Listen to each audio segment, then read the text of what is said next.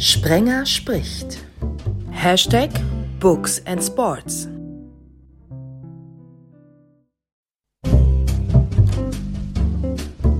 Sprenger spricht. Hashtag Literaturradio 360.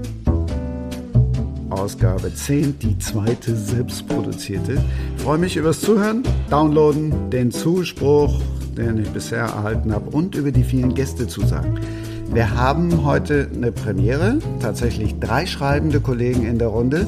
Drei, ich habe es äh, zum Abschluss der Ausgabe 9 schon gesagt, die nicht nur in ihrer Region eine Berühmtheit sind. Ich beginne tief im Süden. Der erste Blogger über einen Fußballverein, der Producer von Sportradio 360 wird jubeln, denn wir reden über den TSV 1860 München und über Oliver Griss. Servus. Olli, bring mal alle auf den Stand wenn ich sage, dass du der zweitgrößte, der zweitreichweitenstärkste und überhaupt der geilste unter den Bloggern der Sonne bist? Ja, geil will ich jetzt nicht sagen, aber ich habe mich eben 2011 selbstständig gemacht nach dem Aus bei der Münchner Abendzeitung. Und ich hatte das schon immer ein paar Jahre zuvor eben im Blick, äh, sowas äh, aufzubauen. Eigentlich war der Plan, äh, für, die, für die ersten 36 Vereine der ersten und zweiten Liga sowas zu machen. Äh, ich habe auch alle äh, Domains mehr oder weniger gebucht gehabt und am Ende ist es dann doch nur 60 Münken geworden. Aber ich glaube, da gibt es rund um die Uhr zu tun und mittlerweile gibt es mich dann fast zehn Jahre. Ja, und es hat sich etabliert in München, nicht nur in München. Ich werde in über 190 Ländern der Welt äh, gelesen. Und äh, solche Auszeichnungen natürlich freue mich wie heute äh, eben oder wie beziehungsweise wie jetzt in den letzten Jahren immer äh, eben auf Platz 2 gelandet hinter dem Betze brennt. Und das ist schon für mich eine Auszeichnung, weil ich mache es mehr oder weniger alleine, das Ganze. Aber wenn wir den Betze brennt jetzt schon erwähnen, dann sag einfach auch mal, wie denn das Kind heißt. Ganz kurz nur dazwischen. Wir hatten ja auch schon Marc Merten hier oder Leon Sachs als Autor. Mhm. Und den Namen, den hat Olli Griss auch kreiert, nämlich den Geistblock. So, wie heißt dein Kind? Also mein Kind heißt die Blaue 24. Äh, das ist mehr oder weniger geboren daraus. Es gab früher eine Stadionzeitung beim TSV 1860 zu Grünwalder äh, Stadionzeiten eben und äh, die hieß die blaue, die genaue mit der Mannschaftsaufstellung. Äh, da äh, liefen dann immer irgendwelche Fans durch und haben diese Zeitung eben verkauft für 50 Pfennig damals.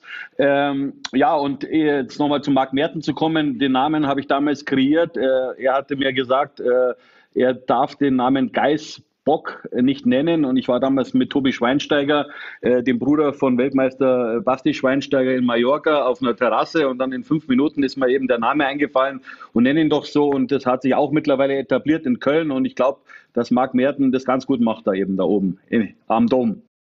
Da oben. Wir gehen noch ein bisschen weiter nördlich, landen beim Kicker bei Thomas Hennecke, der einst für welche Recherche beim BVB für Aufsehen sorgte. Auch das habe ich in Folge 9 angekündigt, also nimm uns einfach nochmal mit.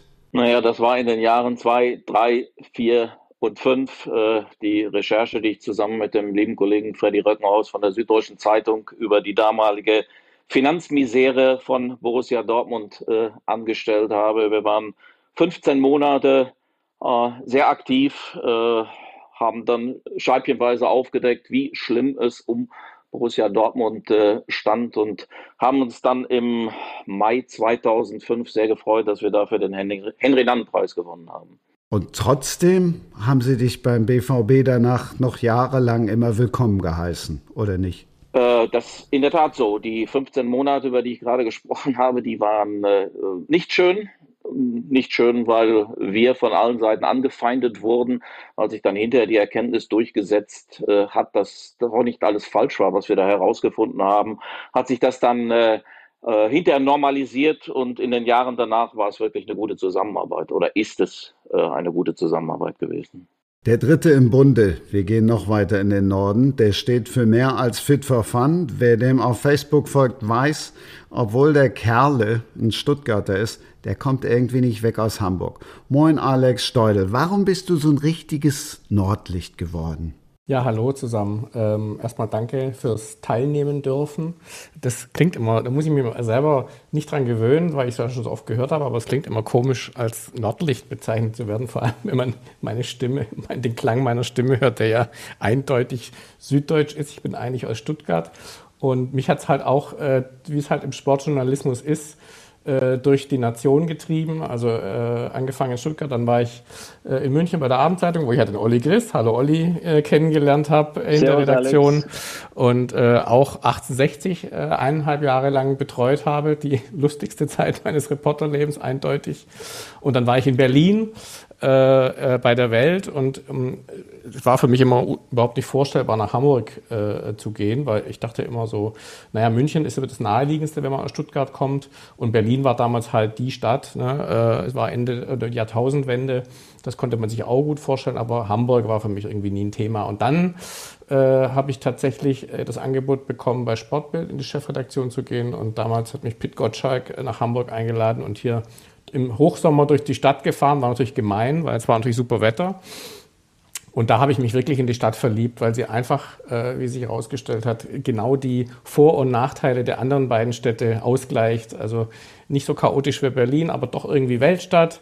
Äh, hat das Schöne und Gemütliche von München, ist aber nicht so ganz. Also München ist ja manchmal ein bisschen provinziell, finde ich. Äh, insofern äh, super Wahl und deswegen bin ich jetzt schon seit 18 Jahren hier und jetzt ähm, lang bei Sportbild und bei Fitofant da natürlich schon seit zwei Jahren nicht mehr, sondern seit zwei Jahren ja frei unterwegs. Und wie wir bei Facebook lesen, er hat so einen Lieblingsverein, da kommen wir aber später zu. Ähm, Olli, welches ja. Buch hast du uns aus der Provinz? Ich weiß, was Alex damit meinte. Ich habe ja auch in München und Hamburg gewohnt. München ist halt äh, auch schon vor Corona-Zeiten gerne mal um 22 Uhr Schluss. Was hast du uns für ein Buch mitgebracht als Münchner Kindle? Ähm, die Frage verstehe ich jetzt nicht genau. Also du meinst jetzt aktuell oder, oder früher von oder, oder von früheren Zeiten oder was meinst du genau? Nee, ich meine das Buch, was du uns vorstellen möchtest, was du mitgebracht hast, was du uns ans Herz legen willst.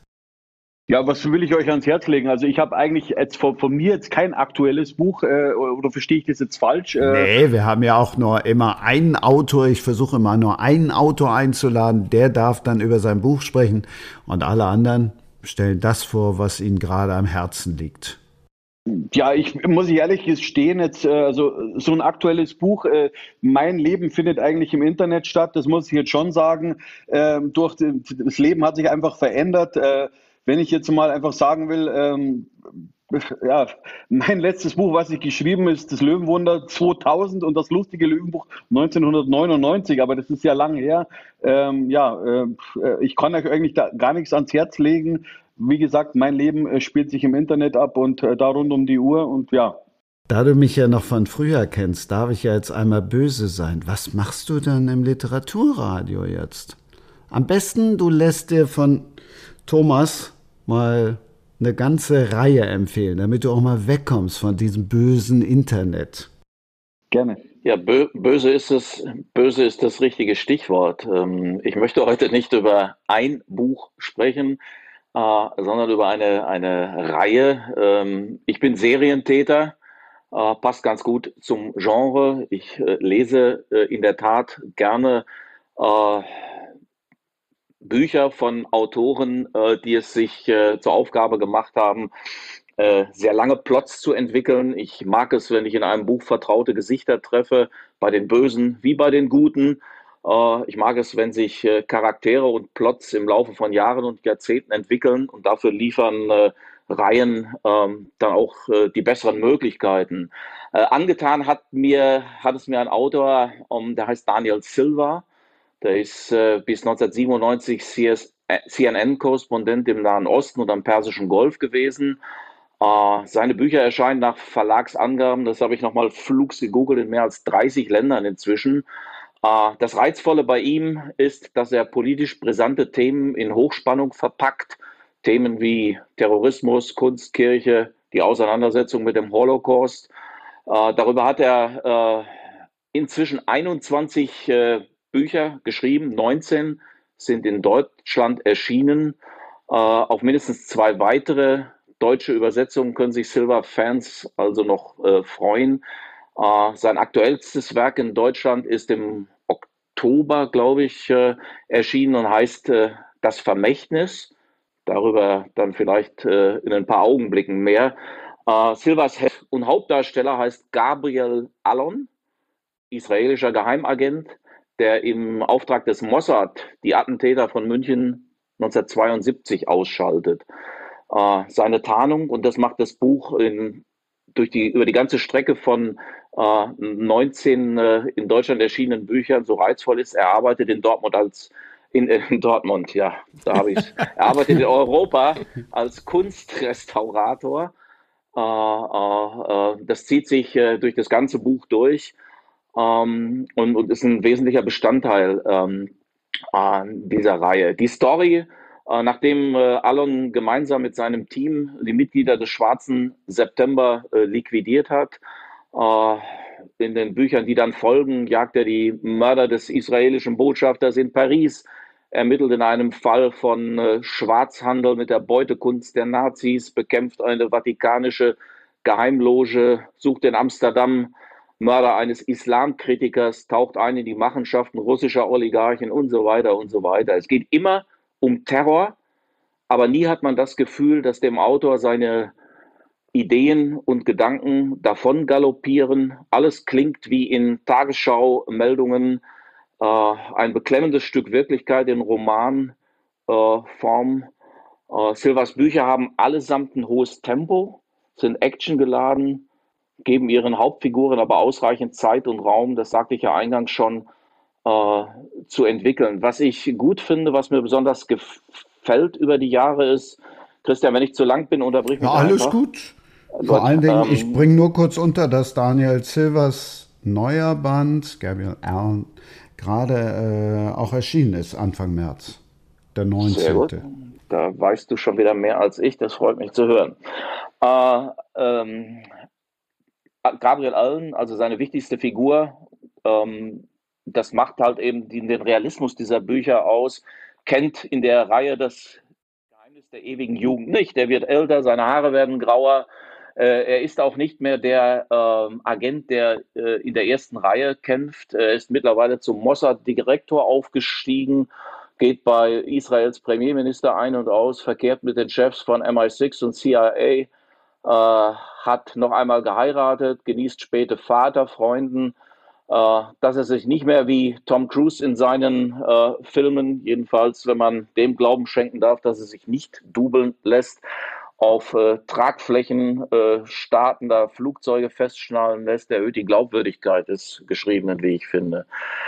Zu äh, seinem aktuellen äh, Werk oder zu dem, was im Oktober erschienen ist, das heißt das Vermächtnis. Ja, du warst auch richtig, ich war falsch.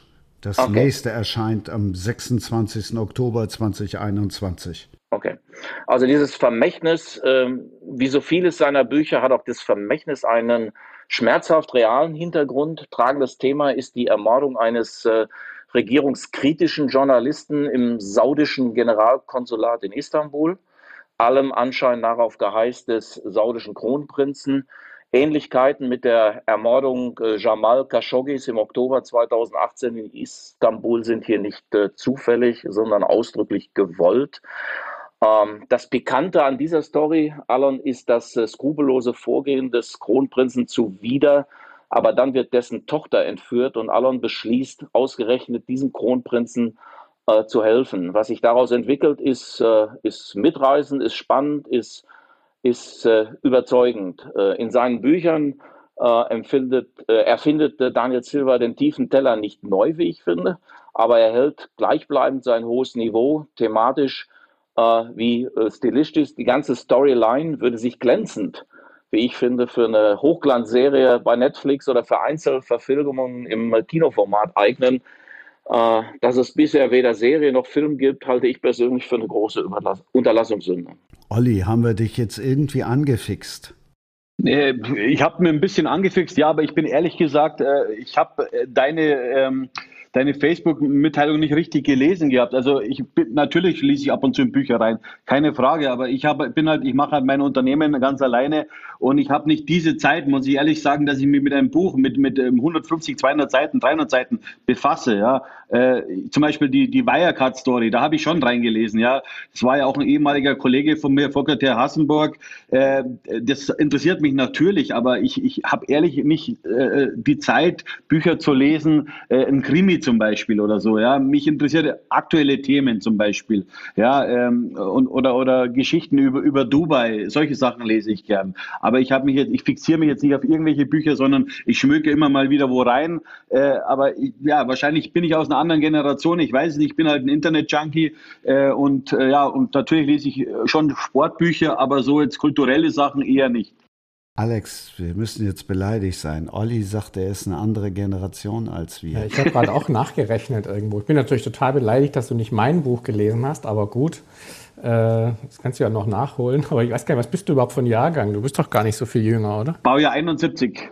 Baujahr 71. Ja, ja, okay, ja, wenn man zehn Jahre mittlerweile als eine andere Generation bezeichnet. Nein, Olli, ist ja auch äh, alles gut. Erzähl uns kurz was äh, über, über Wirecard. Und äh, ja, ich finde halt Bücher, das ist halt Entspannung. Du kannst halt alles einfach mal eben auf Seite legen und in eine ganz andere Welt. Ich verstehe aber auch jeden Unternehmer, bin auch selbstständig, auch gerade in diesen Zeiten ist es alles nicht so einfach der, der so fokussiert und fixiert ist auf, äh, auf sein Tun und auf sein Machen und vor allen Dingen auf sein, auf sein Überleben.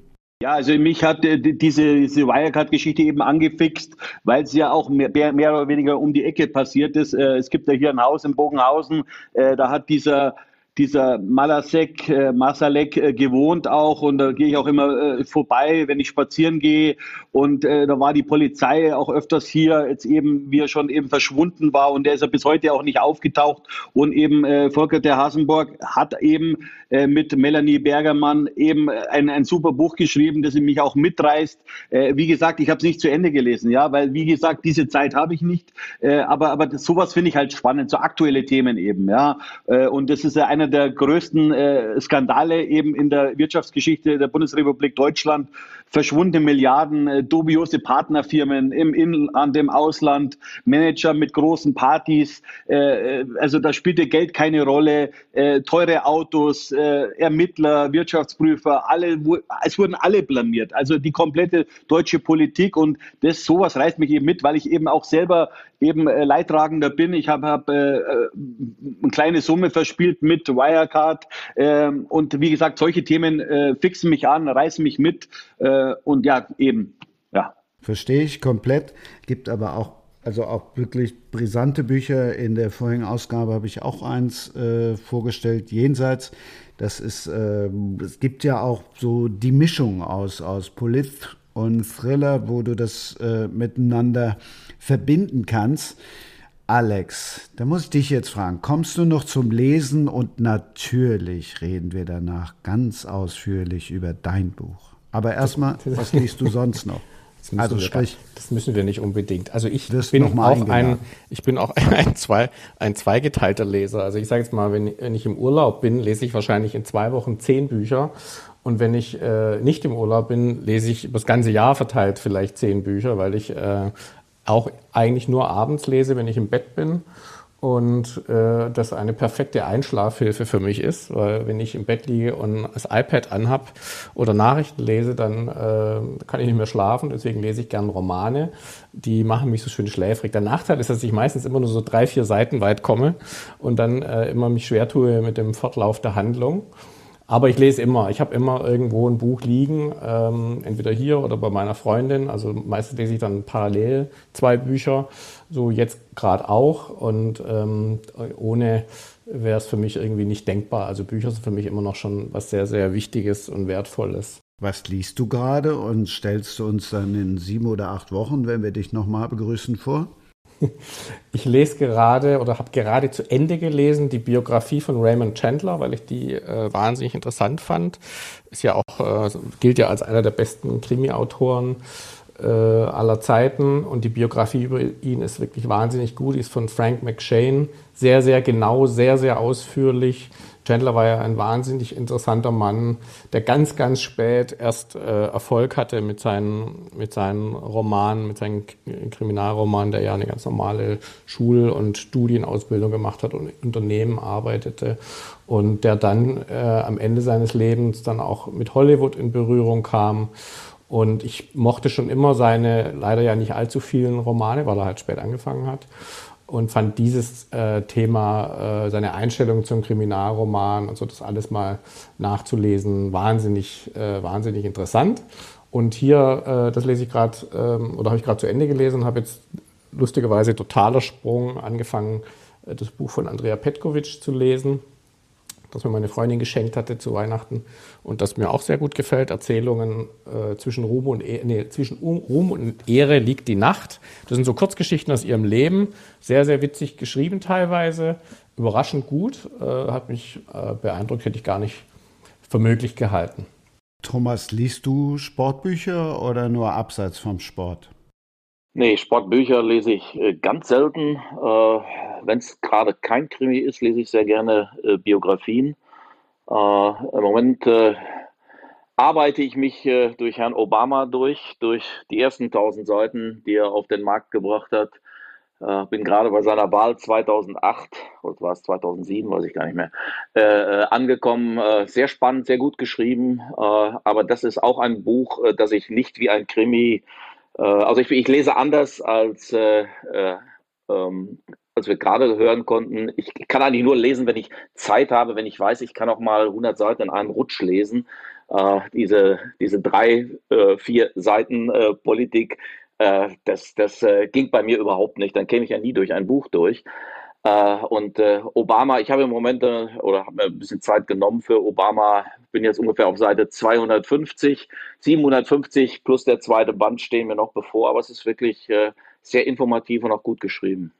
Oh, ich weiß nur, Olli Wurm, den wir vor kurzem in der Show hier hatten, der hat es aufgegeben. Meine Freundin hat äh, umgeschwenkt von der deutschen Buchfassung aufs äh, Hörbuch im amerikanischen Original. Da ist es auch noch kürzer und dann erzählt er. Also das geht dann vielleicht ein bisschen leichter so von der Hand. Ich bin ja immer so ab 500, 600 Seiten raus. Ähm, auch Aber wenn ich ja so das, ja. Das ist ein äh, Projekt, äh, Christian, das mich über die nächsten Monate wahrscheinlich noch durch den Sommer tragen wird. Also das lese ich ohne jede Eile. Äh, ich schaue auch äh, parallel dazu äh, diesen wunderbaren Podcast, den, den äh, Obama mit Bruce Springsteen zusammen gemacht hat. Also ich bin im Moment so ein bisschen auf der, auf der Obama-Welle unterwegs. Hat ja fast unsere Reichweite, die beiden. ähm, Alex Steudel haben wir eben ja schon erwähnt mit Hamburg. Und ich weiß nicht, ist es die Hassliebe, ist es Liebe, ist es, ich weiß es nicht. Nochmal, wer ihm auf Facebook folgt, schmeißt sich oftmals weg über einen Verein, der ja jetzt zuletzt ja nicht mehr so viel zu lachen geboten hat, wenn wir an die Vorwoche denken, wo die die Schacht bei uns war, da ging es um einen Verein, wo noch mehr jetzt drüber gelästert wurde. Was hat dich, Alex, am HSV so gepackt, dass du gleich alles in ein Buch gepackt hast? Naja, sagen wir mal, also A, das Buch ist ja, das heißt zwar das Fußballjahr 2020 unter besonderer Berücksichtigung des HSV, aber das sind natürlich keine HSV-Geschichten zum Großteil, sondern das sind einfach Kolumnen, die ich im ganzen Jahr in dem Newsletter Fever Pitch geschrieben habe, den ich ja mit Pit Gottschalk zusammen mache, wo wir inzwischen 26.000 Abonnenten haben und ich dreimal die Woche äh, eine Kolumne schreiben muss. Und die Kolumnen, um mich ein bisschen von Pit, äh, jeder, jeder, jeder, der Pit Gottschalk kennt, weiß ja, dass er ganz anders schreibt als ich. Also er ist ja sehr äh, ähm, auf äh, Nachricht und Ernsthaftigkeit aus und äh, kommentiert teilweise sozusagen hart. Und ich bin ja eher so, ich nehme nichts ernst und versuche es halt immer von der lustigen Seite zu sehen, zumindest da. Und so haben sich übers, äh, übers Jahr äh, diese ganzen Kolumnen angesammelt, die in dem Buch versammelt sind. Ich versuche allerdings immer, so, so oft es geht, in den Kolumnen in irgendeiner Form Bezug zum HSV zu finden, was nicht allzu schwer ist, weil es geht ja oft in den Kolumnen auch um Vereine, die gerade in der Not sind. Und da kann man ja wunderbar mit dem HSV vergleichen. Entstanden ist das Ganze eigentlich vor einigen Jahren schon, äh, als ich, ähm, oder ganz weit zurückzugehen, als ich nach Hamburg kam, zu Sportbild, äh, war ich ja davor viele Jahre lang Bayern-Reporter gewesen, also in der Zeit nach 1860, sozusagen, als ich mich dann von Werner Lorand erholte, musste ich die Bayern äh, betreuen. Und wenn du die Bayern ein paar Jahre lang verfolgt hast äh, und dann nach Hamburg gekommen bist, warst du schon so ein bisschen erschüttert, wenn du den Fußball gesehen hast, der hier damals schon geboten wurde, obwohl es ja damals noch viel besser, sozusagen der Verein viel besser dastand als heute. Es war, das, das Volksparkstadion war umgebaut, die hatten ein Dach drüber, die Leute gingen ins Stadion, die waren total glücklich. Also die, meine neuen Nachbarn, wenn wir mit denen zusammensaßen, mit den Kindern, die haben immer gesagt, ich war im Stadion, das war so toll, so, so toll. Und ich habe dann gesagt, Moment, das war ein 1 zu 1 gegen Arminia Bielefeld. Das, das war ein ganz grauenvoller Kick ja, ist egal, das war so toll, das ist der HSV und so. Und das ist ja ein bisschen auch so die, äh, die Einstellung, die die Stadt zu ihrem HSV lange Jahre hatte. So eigentlich ist es halt der HSV, es ist einfach toll, egal wie sie spielen. Das ist, wir sind der HSV, wir haben damals den Europapokal der Landesmeister gewonnen und wir haben Manny Kals und wir haben den Rubesch und so weiter. Und aus diesem äh, etwas seltsamen Selbstverständnis heraus finde ich, ist ja auch ein bisschen die Krise entstanden, weil man irgendwie vor lauter Begeisterung über sich selbst gar nicht gemerkt hat, wie es Stück für Stück bergab ging. Und äh, auch die Fans ja im Stadion immer Riesenstimmung, selbst im Abstiegsjahr. Auch da war ja teilweise eine unfassbare Stimmung, wenn man da hingegangen ist. Und du hast immer gedacht, das gibt's doch gar nicht, die spielen gegen Abstieg. Du kannst die Spiele nicht angucken. Es war wirklich furchtbarer Fußball teilweise. Also ähm, ich gehe ja nicht regelmäßig hin, aber immer wenn ich hingegangen bin, konnte ich es einfach nicht glauben. Und ich habe irgendwann angefangen, eben bei Facebook das zu kommentieren. Da war ich noch bei Fit for Fun, da hatte ich ja mit dem Sportjournalismus sozusagen nichts zu tun. Und äh, das hat den Leuten irgendwie gefallen. Ich habe immer viele Kommentare dazu gekriegt und ich wollte es aber gar nicht irgendwie lange weitertreiben. Das war ja nur so ein Spaß. Ich wollte einfach den Leuten sagen, irgendwas läuft hier schief. Habe es aber immer auf eine lustige Art und Weise versucht. Das führte aber dazu, dass wenn ich irgendwas anderes kommentiert habe Facebook, sofort irgendwie Leute drunter geschrieben haben, ja, was hat denn das jetzt mit dem HSV zu tun? So. Also war ich immer so ein bisschen unter Druck und so entstand eigentlich die Idee, Dinge immer in HSV-Bezug zu sehen. Und so entstand dann auch ähm, irgendwann ähm, die Idee bei Pete Gottschalk, bei, dem, bei Fever Pitch, bei dem Newsletter, bei dem täglichen mitzumachen. Und, ähm, und so entstand eben auch das Buch Ende letzten Jahres, weil ich dann ähm, im Dezember irgendwann, das fand ich ja so faszinierend. Das war eigentlich, eigentlich war es ein bisschen ein Experiment. Ich habe, wie gesagt, das Buch ja nicht geschrieben, sondern es war eigentlich schon da, es meine Kolumnen sind. Und irgendwann Mitte Dezember äh, lag ich abends im Bett und dachte, mein Gott, du hast diese ganzen Kolumnen geschrieben, jetzt mach doch mal was draus irgendwie noch, versuch doch noch was. Und äh, dann bin ich auf den Gedanken gekommen, das im Eigenverlag äh, rauszubringen und habe tatsächlich, und das fand ich echt faszinierend, weil ich wusste natürlich, wenn ich jetzt einen Verlag anrufe und ein paar Leute in Verlagen kenne ich ja und sage, du, ich habe hier ein, äh, ein Fußballbuch, äh, könntest du das mal bis Montag auf den Markt bringen? Dann hätten die sich totgelacht und hätten gesagt, äh, meinst du den, Mon den ersten Montag im Oktober 2021 oder wovon sprichst du gerade? Hätte Oliver ich, Wurm nicht helfen können? Ja, Oliver Wurm hat gleich ein Heft draus gemacht, genau. Mit Abziehbildchen, genau. Ähm, nee, ich habe das dann einfach gesagt, okay, ich probiere das jetzt aus, weil ich auch keine Ahnung hatte, wie das geht. Habe mich dann bei Amazon, kannst du ja im Eigenverlag äh, Dinge, äh, Bücher publizieren. Ich habe mich dann einfach, ich saß hier nachts und habe angefangen und habe da reingelesen. Und das war echt fast, es war eine neue Welt, das war total faszinierend. Also diese ganzen Anweisungen zu befolgen, das Cover zu gestalten. Das geht alles ruckzuck. Es gibt Formate dafür. Da habe ich dann auf YouTube so Do-it-yourself-Videos geguckt und habe dann gelernt, wie man, die, wie man das PDF erstellen muss dafür, wie so ein Buch eigentlich im Innenteil aussieht. Man liest zwar tausende von Büchern, aber wer weiß denn auswendig, wo was wie steht? Also die ganzen Impressum und, und Vorworte und was weiß ich und Inhaltsangabe, wie das funktioniert. Und das habe ich alles tatsächlich in diesem ersten Abend, Nacht äh, hinbekommen. Das war ein Mittwoch, das weiß ich noch. Und hatte tatsächlich, ob man es glaubt oder nicht, am Freitag das Buch im Briefkasten. Also das erste gedruckte Buch davon äh, als Ansicht so. Und am Montag war, glaube ich, das tatsächlich dann als Druck gedrucktes und als E-Book im, äh, im Store bei Amazon. Und äh, hat natürlich auch ein bisschen Kritik eingebracht, so ah, ausgerechnet Amazon und nirgends sonst, aber sonst hätte es ja auch überhaupt nicht funktioniert. Und das war das eigentlich Faszinierende an dem Buch, dass ich äh, innerhalb von ein paar Tagen ein Buch rausbringen konnte äh, und das dann natürlich kräftig beworben habe. Dann haben natürlich auch viele Leute geholfen, alte Kollegen haben dann ein bisschen Werbung dafür gemacht. Äh, in Sportbild war ich dann der Gewinner der Woche auf den, auf den Nachrichtenseiten vorne und in der Bildzeitung haben sie was gemacht und noch ein, zwei andere Zeitungen und Formate. Und das Ganze hat einfach wahnsinnig Spaß gemacht, diesen Prozess äh, anzuleiern und umzusetzen. Reich wirst du damit natürlich nicht, weil du hast natürlich nicht die ganzen Buchläden äh, anders als in Amerika. Da kannst du inzwischen, wenn du über Amazon publizierst, äh, kannst du auch, äh, können auch die Buchläden das Buch ordern, wenn es ein ganz normaler Verlag wäre. Das geht in Deutschland noch nicht.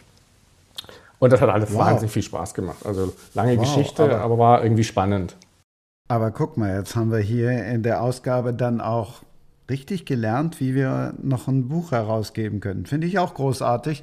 So genau, äh, ich habe auch mal eins geschrieben und habe dann tausende Verlage angeschrieben, die, die haben sich das überhaupt nicht angeguckt und das landet dann irgendwann im Papier.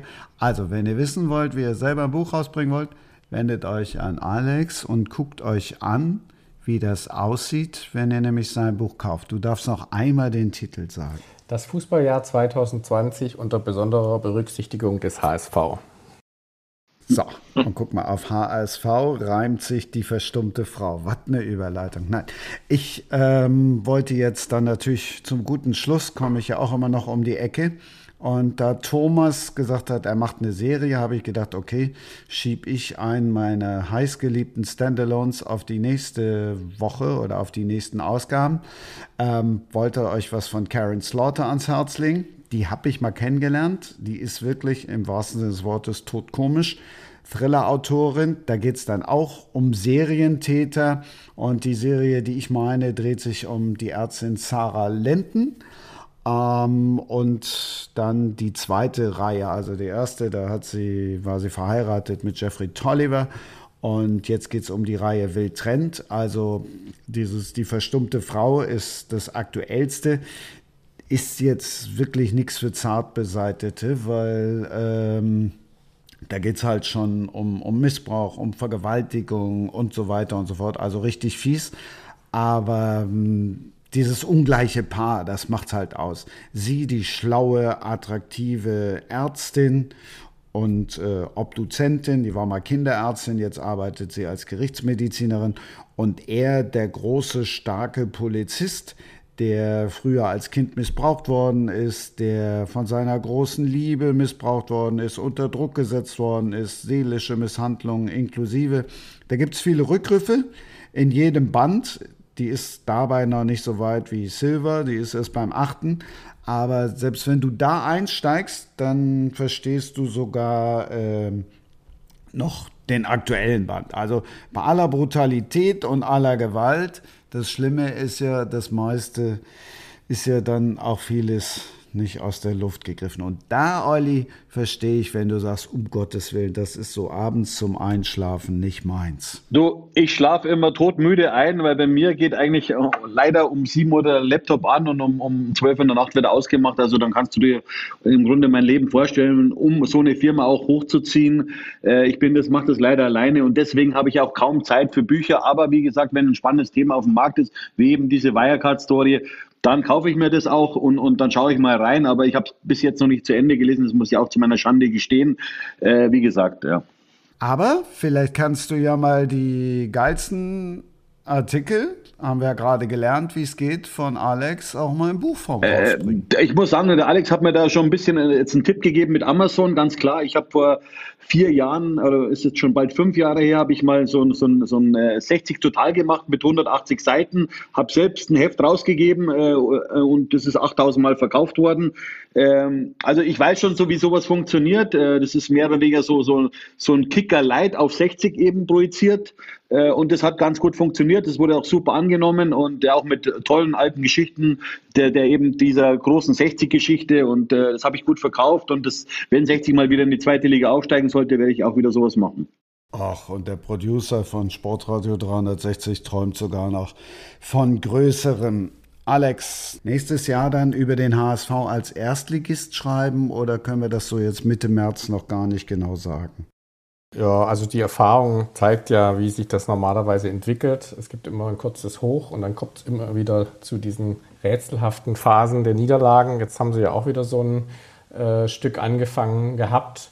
Und äh, ich bin immer sehr skeptisch, was das angeht. Wobei ich ja nicht dagegen bin, dass sie aufsteigen. Ich bin ja kein HSV-Hasser. Lustigerweise werde ich oft als HSV-Fan bezeichnet. Ich weiß nicht, wie man darauf kommen kann, aber es sagen tatsächlich viele. Äh, mir ist es eigentlich egal. Ich freue mich aber, wenn sie aufsteigen, weil dann hat man wenigstens ab und zu mal wieder prominente Gäste in der Stadt.